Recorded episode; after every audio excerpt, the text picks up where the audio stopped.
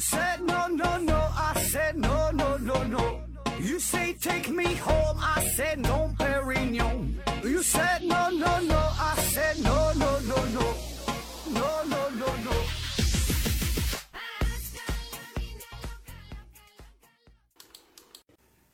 拼命探索，不计后果。欢迎您收听《说好盒子》。呃，这期还是回答听友的问题啊。先看第一个问题，右手螺旋提问说：“盒子，最近都说新冠病毒溯源，啊，感觉这件事儿啊非常难以实现，能说说怎么溯源吗？成功概率高吗？可信度高吗？”啊，说这个新冠病毒。嗯，溯源这个事儿啊，呃，首先咱先明确一个大的前提呀，就是这个呃病毒溯源这个事儿，这个本来是一个纯医学上的问题，就是纯科学层面的问题，对吧？就是这个东西很单纯，就是咱们为了研究病毒来源是啥，然后怎么治理这个病毒、控制病毒，对吧？纯纯医学问题。但是呢，总会有一些国家。总会有一些别有用心的人啊，一些政客，一些傻逼，对吧？企图把这个医学上的问题扩大化，逐渐呢演变成为政治层面的事儿啊。呃，我个人感觉哈，这就就把这个问题就弄得有点跑偏了，上升到了一个不应该上升到的这么一个层面儿。就是确实这次这个新冠疫情这个事儿。最开始确实是在咱们国家表现的最为严重啊，最为典型，对吧？就确实如此，咱承认这个事儿。然后呢，却有一些人吧，就是把这个病毒，呃，冠以说是中国病毒的名字，呃，我觉得这个就是有点，这这就是极不负责任的做法，对吧？就首先，咱直到目前为止还没有足够的明确的证据表明说这个新冠病毒就是起源于咱们中国。嗯，而且呢，现在还有不少的研究，这些结果表明说的，就支持啊，在这个武汉疫情爆发之前，其实在世界其他一些地区、其他国家、其他的城市就已经存在了新冠病毒。嗯，而且咱就说退一步、退一万步讲，呃，咱就说这个事儿啊，这就确实就是起源于咱们中国，那也只是纯科学上的问题，它并不是政治层面的问题。也不是什么面子的问题，对吧？它这就是在这会儿发生了，那你说怎么办？呃，就算是这个艾滋病，那保证是有一个第一个得艾滋病的人，对吧？他在哪个国家，他在哪个城市，那你说这个事儿你能咋办，对吧？这这就是一个现实的情况嘛，对吧？这是纯纯纯医学的问题，纯科学的问题。所以呢，我觉得，就任何人呐，企图以一个国家的名字，一个呃城市的名字来给一个疾病命名的话，呃，多少呢？有点儿不太妥当哈，这就上升到一个政治层面了，对吧？这个是一个大的前提啊。咱说这个病毒溯源这个事儿也是如此，对吧？这这个咱先明确一下咱们这个总体的态度。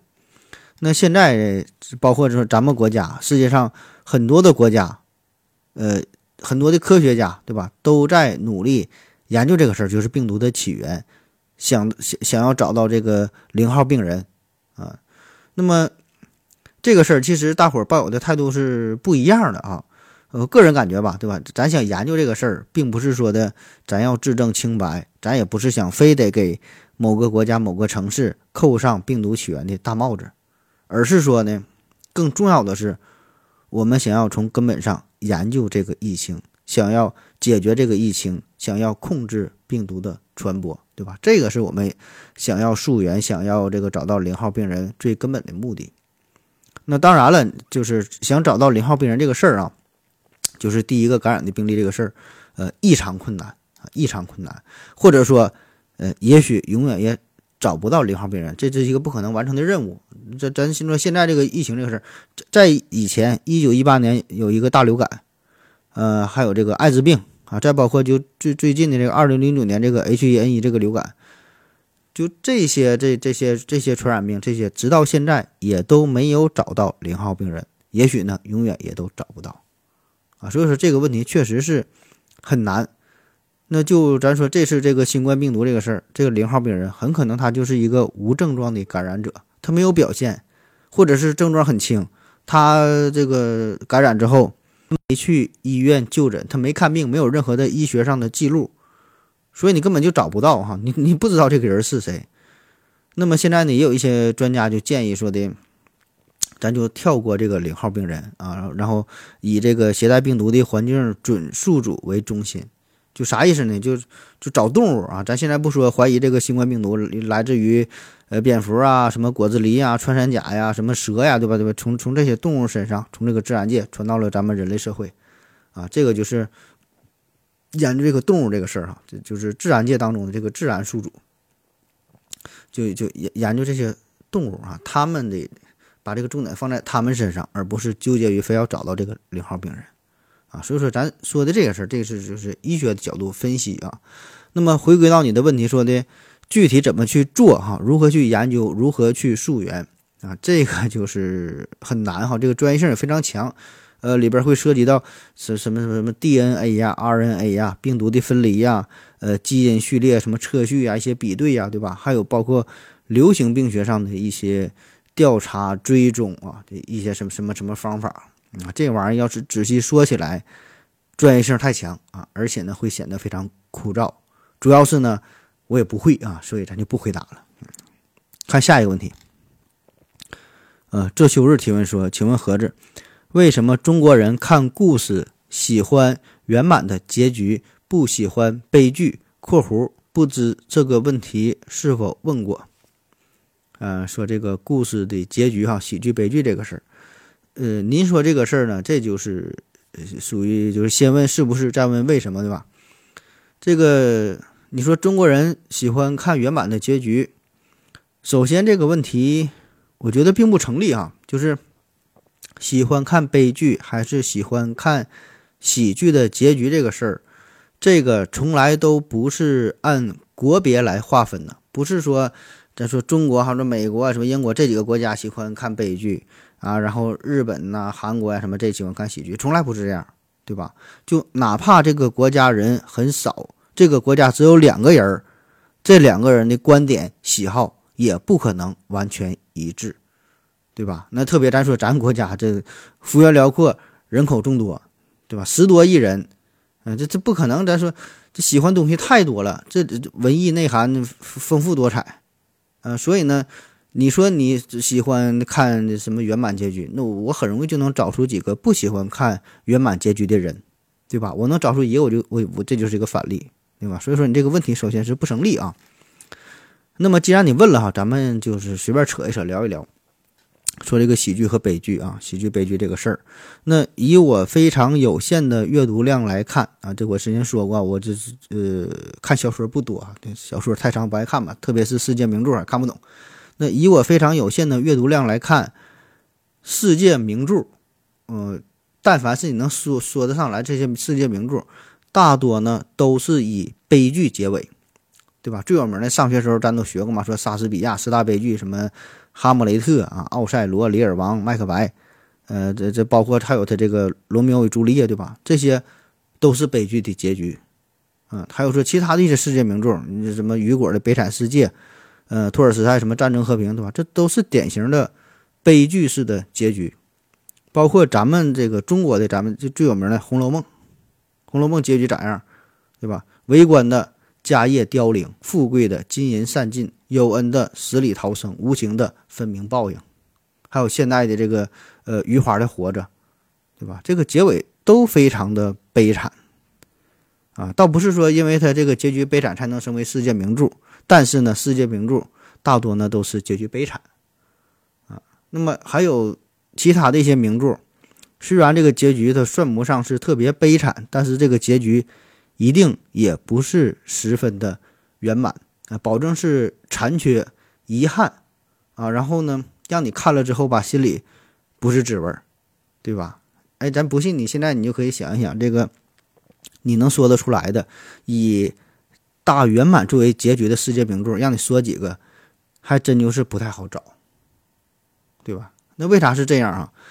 就悲剧这个事儿啊，虽然我们看悲剧的这个作品，小说也好，电影也好，你看的时候，当时会非常的难过啊，甚至说感觉心灰意冷，无法自拔，对整个世界、对整个人生都失去了希望哈，这这活不下去了感觉。但是呢，恰恰是这种事儿，这种感情，能给你引发非常强烈的思考，让你深思，引起你的共鸣。那么这个从心理学的角度来说，就是喜剧比悲剧啊，这个悲剧比喜剧更能引起一些警示性的共鸣，更有震撼力，更能引起你的共鸣，对吧？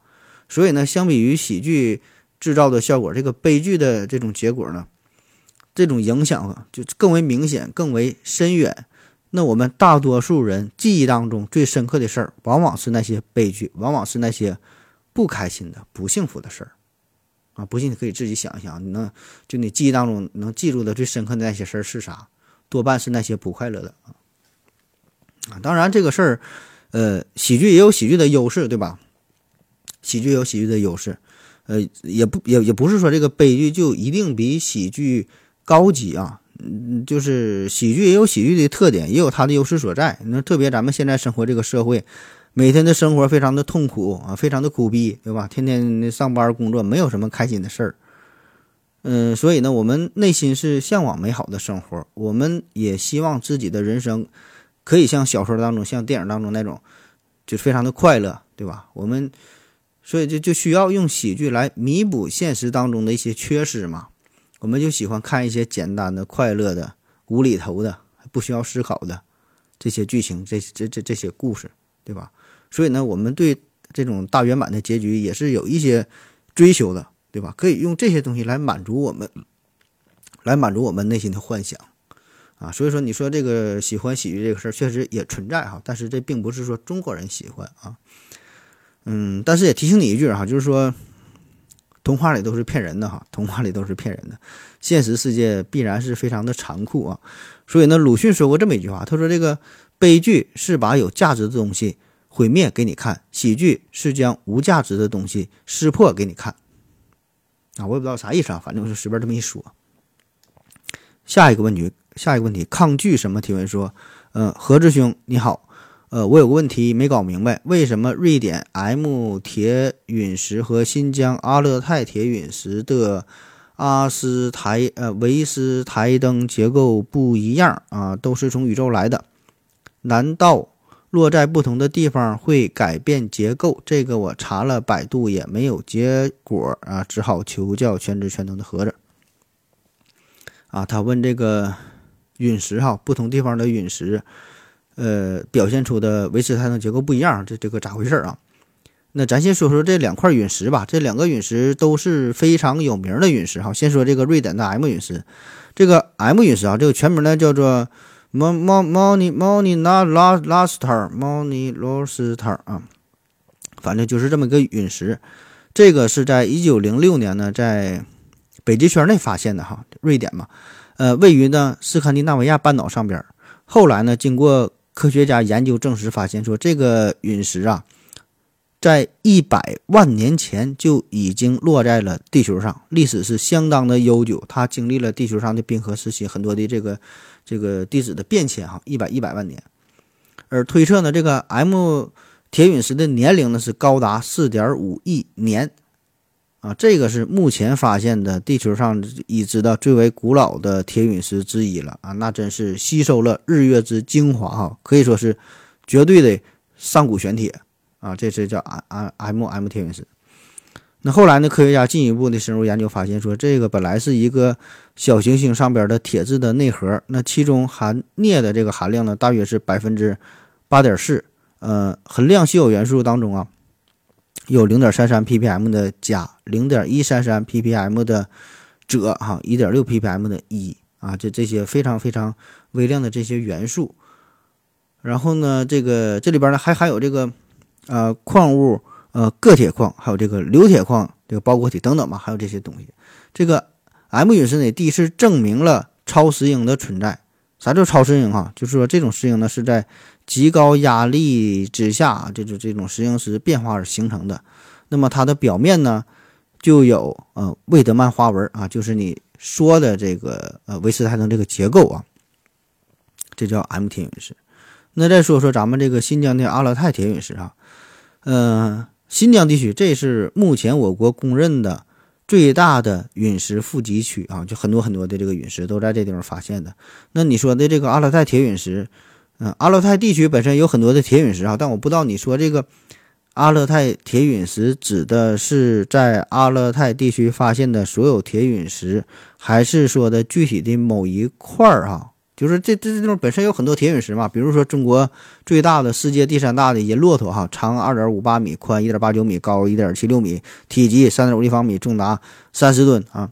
这个这个银骆驼哈，含铁百分之八十八点七，含镍百分之呃九点三啊。这再比如说这个安拉之泪，是中国第二大、世界第四大铁陨石，都是在阿勒泰地区发现的啊。所以我不知道你说的是哪个啊？那么，咱直接看你的问题，说这些铁陨石的维持台层结构为啥不同啊？那咱先说说啥叫维持台层结构啊？刚才也说了，这维持台层结构啊，也叫魏德曼花纹啊，还有一个名叫做汤姆森结构。这个呢是八面体的陨铁和一些橄榄陨铁中发现的独特的镍铁结晶体，它们呢包括一些交织的呃锥纹石和镍纹石形成的带状物。这个维持台层结构呢是。铁陨石构造分类法的重要依据，也被称为铁陨石的身份证。就是说，这个表面的这个结构啊，这个花纹啊，很有特点。想学啊，想想想仿造很难啊，这玩意儿就几乎不太可能造假，就是天然形成的。你你你后天再怎么模仿啊，你你看的看着都都都不一样啊。这个最早呢是在一八零八年，由这个维也纳的。帝国磁吸厂的厂长阿洛伊斯·魏德曼·斯泰登啊，他发现的，就是说这个陨石，呃，降落之后哈，经过这个大气层，然后经过这个高温，由于它内部的铁和镍啊，主要是这这这两种东西，由它的一些变化会形成特殊的图案。那由于这里边这个铁镍含量的不同，最终形成的图案呢也不太一样啊，所以呢就会形成不同的维斯泰登结构。我不知道你问的是不是这个事儿哈，反正我这也是刚从网上从从这个百度上面找的，我给你念了一下。下一个问题，呃，说，请问盒子哥能不能解释一下竞技辩论是什么？它与辩论有什么区别？啊，说这个竞技竞技辩论和辩论的区别啊。呃，这个事儿我不太知道，你说这个竞技辩论到底是啥哈？这个。我按我个人理解跟你说一下，随随便你讲讲这个竞技辩论啊。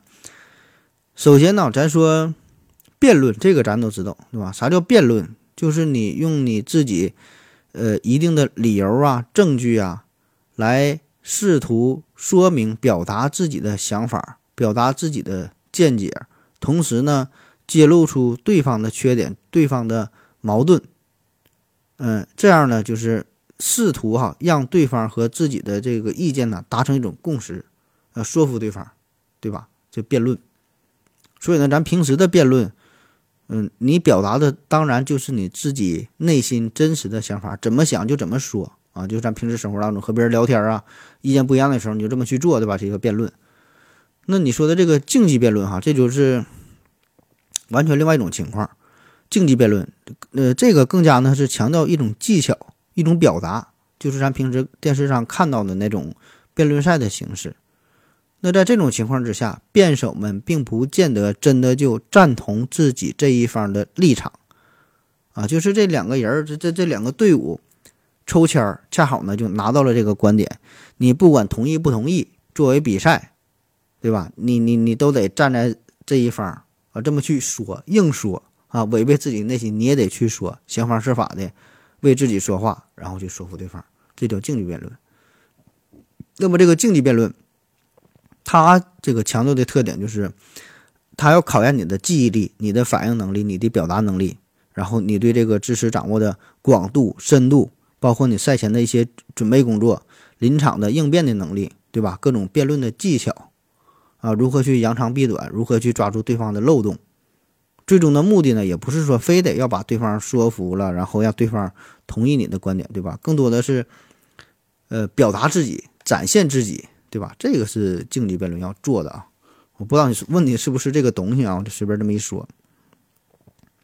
下一个问题，三人称虎提问说：“嗯，何子大师好，听节目很久了，受益良多。我有一个问题啊，光的传播会受到大质量天体的影响，从而发生偏折。那么，到达地球的光或许在太空中已经偏折了很大的角度。当我们沿着光的来源看到了星星，其实已经偏离了它原来的位置，甚至是呃反方向的。也可能呢，两个方位的星星啊，其实是一个星星的光。那么，现在天文学描绘的宇宙会失真吗？为什么？希望得到您的回声，谢谢。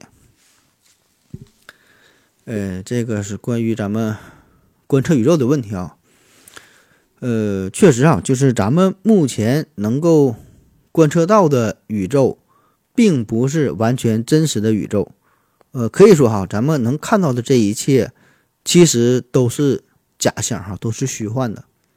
首先，我们从这个时间层面上来说，光的传播，它这个光速是是有一定限制的，对吧？那么对于宇宙尺度来说，光速实际上很慢啊，我们觉得光速很快很快哈，实际上它很慢，因为这个宇宙尺度太大了，所以呢，这个光速它非常非常慢哈，可以说，就包括我们现在看到的太阳，那都是八分钟之前的太阳，并不是现在的太阳，并不是实时的太阳哈。宇宙当中没有实时这个概念，它都是有延迟的啊。就是说你在宇宙当中，你说同时这个事儿，它是没有意义，没有意义哈。你就就别问哈，问问问，保证就是来晚了啊！就包括包括说两个人情侣啊，坐在面对面聊天，俩人说话也会有非常非常非常短暂的延迟。那只不过呢，我们平时离得比较近，这种延迟并不明显，我们就会忽略掉了。实际上呢，这是有延迟的啊，这是从这个呃这个时间的层面对吧？光的传播有延迟，所以呢，你看到的已经是晚了，已经都是历史。那再从这个空间的角度来说呢，就像你说的，光的传播会发生偏折，我们看到的这个位置并不是它实际的位置，对吧？我们看到的是一个失真的宇宙，所有的图像都是经过扭曲的变形了啊，确实如此。但是啊，就是这个事儿哈，这些失真并不妨碍我们对于宇宙的认知和研究，因为啥呢？就是以我们目前。对宇宙的认知研究的这这这些结果来看，就是这些失真它是有规律的啊，不管是光的偏折也好啊，天体的运行也好，这些都会按照一定的法则在进行，而不是随机发生的。就像是咱说，你把这个筷子放在这个水杯里边，它会发生偏折，对吧？这个偏折是有规律的，我们是可以研究的，找到规律，我们甚至说可以预测出它偏折的角度。所以呢，我们就可以以此呢作为一个切入点进行研究。那举一个极其不恰当的例子啊，比如说宇宙的真相是七十二二十五，那我们看到的宇宙呢，也许是八十三二十六，对吧？就我们看到的跟真的不一样，但是呢，它会有一定的规律。所以我们要做的呢，就是试图呢找到这些表象背后的规律，还原出真正的宇宙，然后呢再找到这个宇宙本身呢它的这个法则啊，这个是我们探索宇宙。呃，研究宇宙要要要去做的事儿啊。下一个问题，这秋日提问说：“请问盒子，呃，当代的恋爱观都有哪些类型？为什么网易云会变成网易云啊？网易云就网易啊，变成网易云，这个易就是抑郁的郁啊，变成网网易云，其反射出了哪些社会现象和问题？呃，咱先说说这个恋爱观啊，恋爱观。”啥叫恋爱观？就是恋爱的观念呗，就是人们呢对于恋爱这个问题的一种态度啊，一种思想，一种看法，对吧？你怎么对待恋爱这个事儿啊？当然，恋爱这个问题它很复杂，对吧？很难去说清楚每个人对恋爱的理解，大家的恋爱观呢也是完全不一样，这一定是很多很多种啊，并且呢会受到。这个人所处的时代、社会的制度，他自身的这个这种社会经济的水平，他的身份地位，他的阶层，对吧？会受到很多方面的制约和影响。就比如说在万恶的旧社会，那个时候是恋爱观是啥？也没啥恋爱观，就是父母包办婚姻、买卖婚姻啊，甚至是指腹为婚，对吧？就说你俩啊，你俩就结婚吧，就听父母的这个命令。嗯，毕竟像。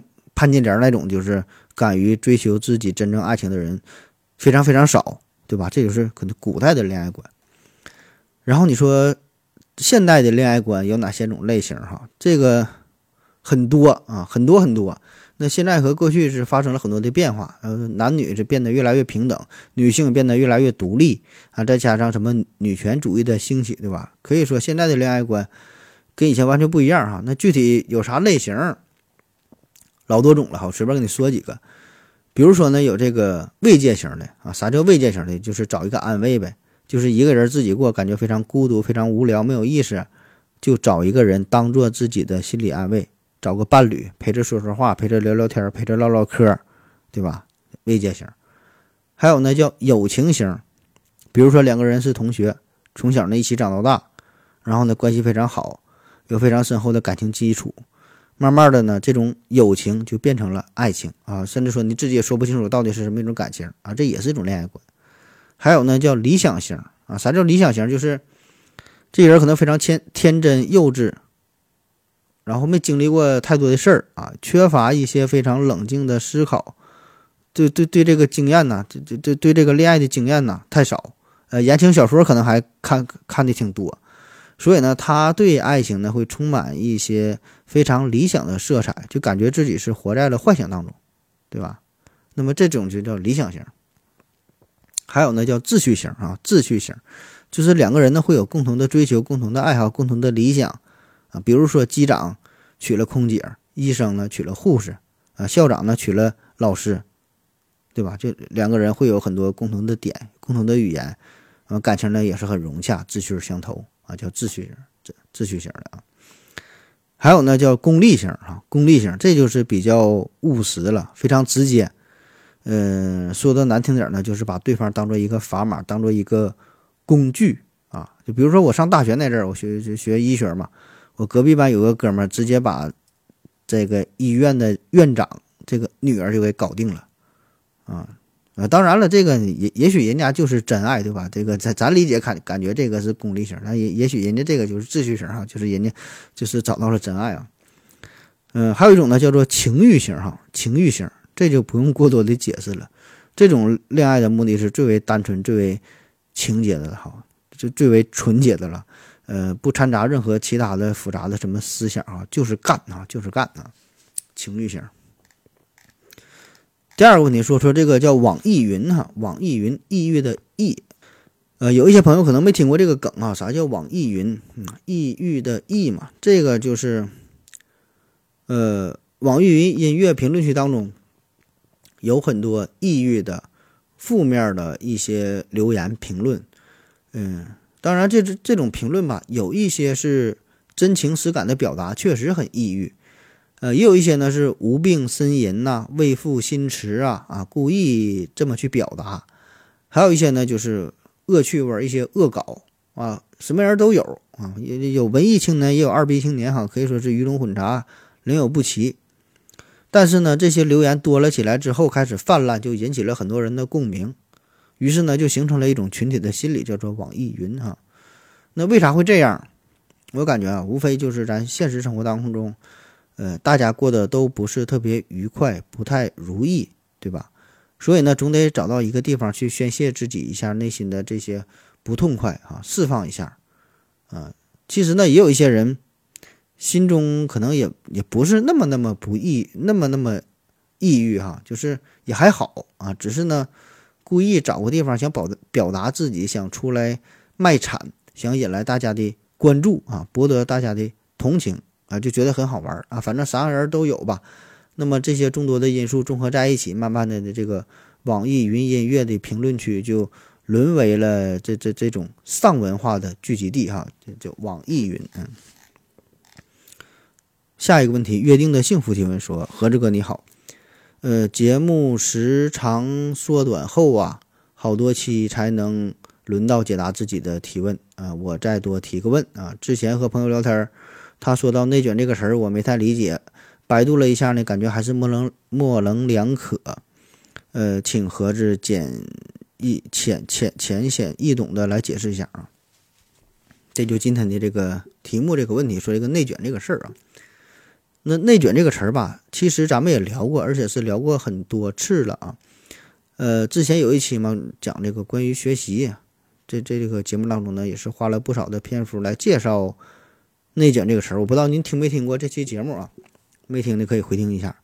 咱看一下这个百度上怎么说哈。这个百度百科解释说，内卷呐，本意呢是指人类社会在一个发展阶段达到某种确定的形式后，停滞不前或无法转化为另一种更高形式、更高模型的现象。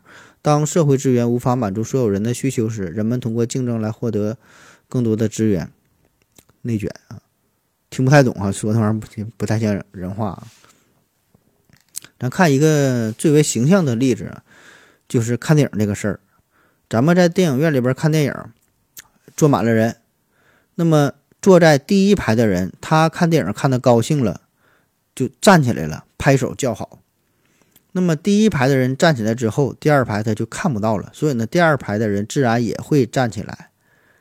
那第二排站起来，后边的第三排、第四排、第五排，直到最后一排的人，为了能够看清楚电影，整个影院的人他就全都得站起来，对吧？这样才能看清楚。但是呢，所有人都站起来达到的效果，就是和所有人都没站起来都坐着看的效果是一样的。那最后呢，反而是弄得大家呢都很累啊，但是并没有什么实质实质性的效果。再比如说买车票这个事儿啊，就买火车票很难买，春运期间大伙儿都得去排队，不管是网网上也好，还是现实也好，很难买得到。那怎么办啊？买不到就得去找黄牛啊。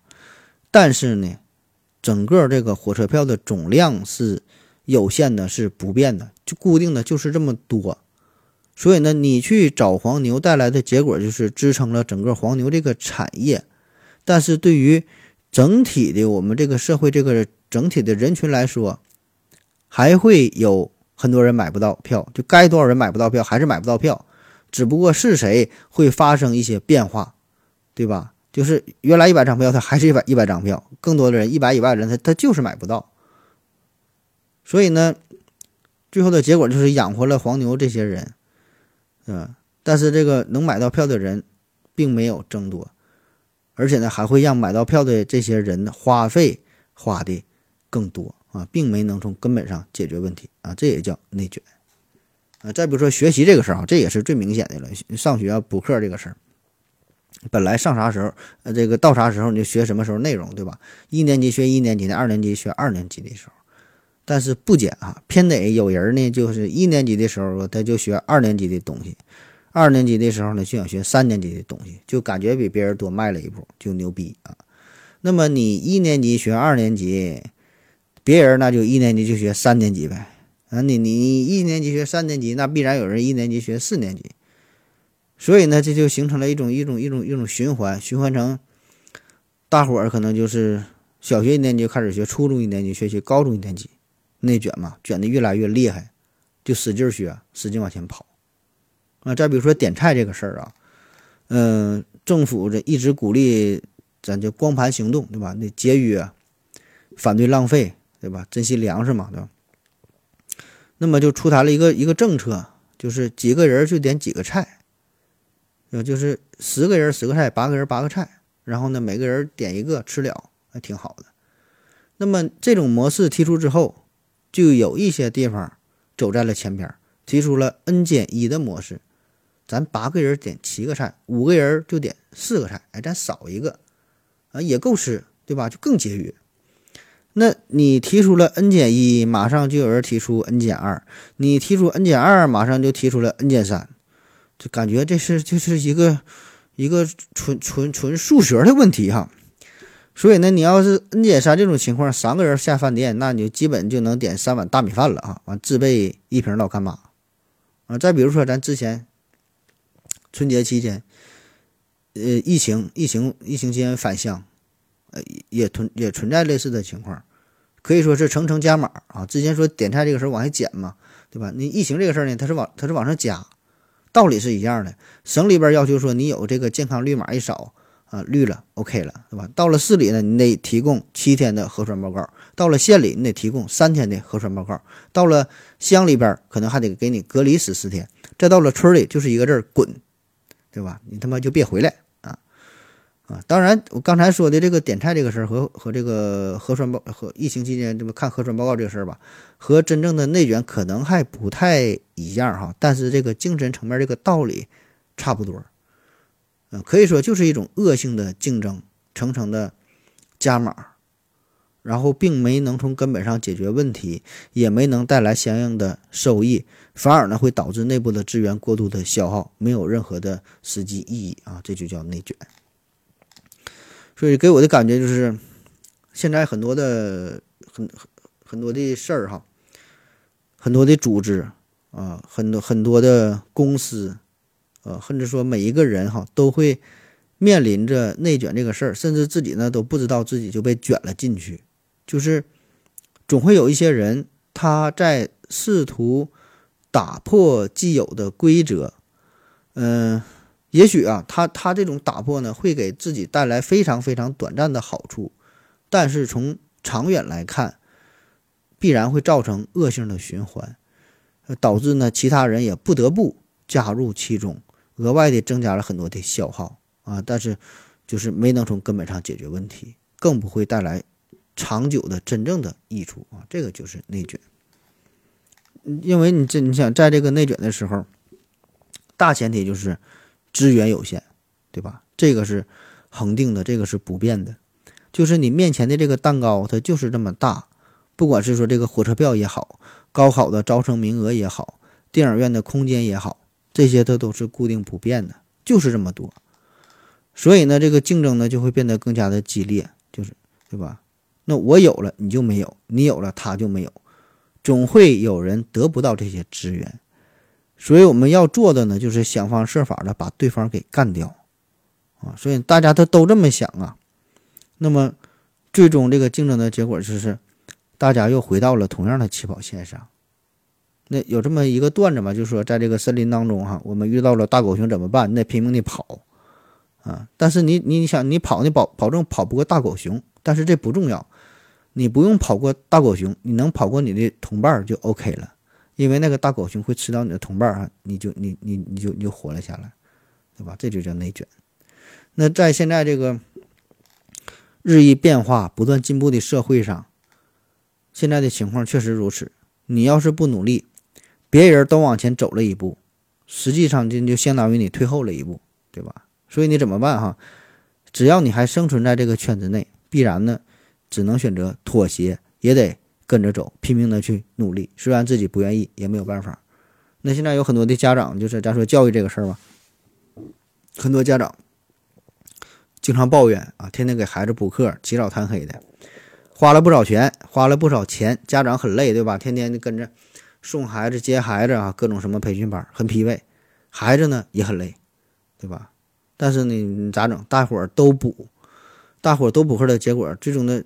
结果就是，你也得补，你不补，那你就落后了呗，对吧？所以，其实另外一种情况就是，你说大伙儿要是都不补的话，那不也挺好吗？嗯，就是感觉每个人都在付出了更多的毫无意义的精力，毫无意义的这些成本。可是没办法呢，现在现在这个情况，就大伙儿都迈出了一步，你说你你咋办，对吧？这个就是现实，这就是社会嘛。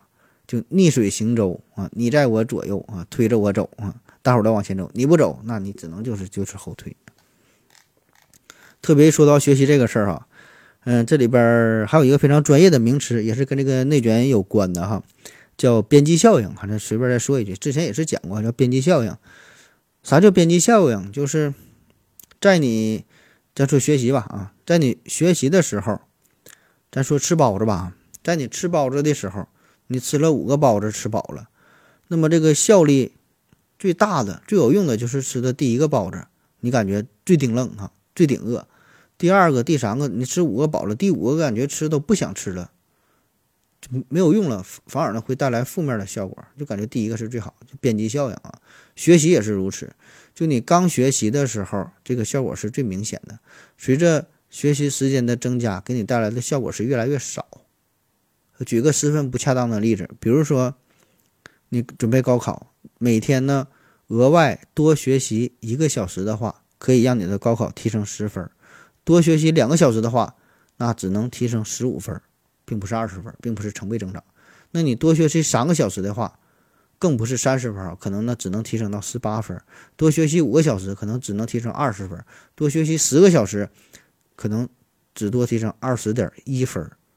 就是这个，它一定是不成比例上升的啊。越到最后，上升的分数越来越小啊。但是呢，由于社会竞争非常激烈，大家已经不会理智的去思考自己的投入与产出的这个比例曲线啊。那么越到最后哈，这个学习的效率变得越来越低啊。但是低啊，你也不能停下来。啊，大伙儿呢都很难逃出这场游戏啊，只能使劲的内卷，在非常有限的空间内自相残杀。好了，今天的节目就这样，感谢您各位的收听，谢谢大家，再见。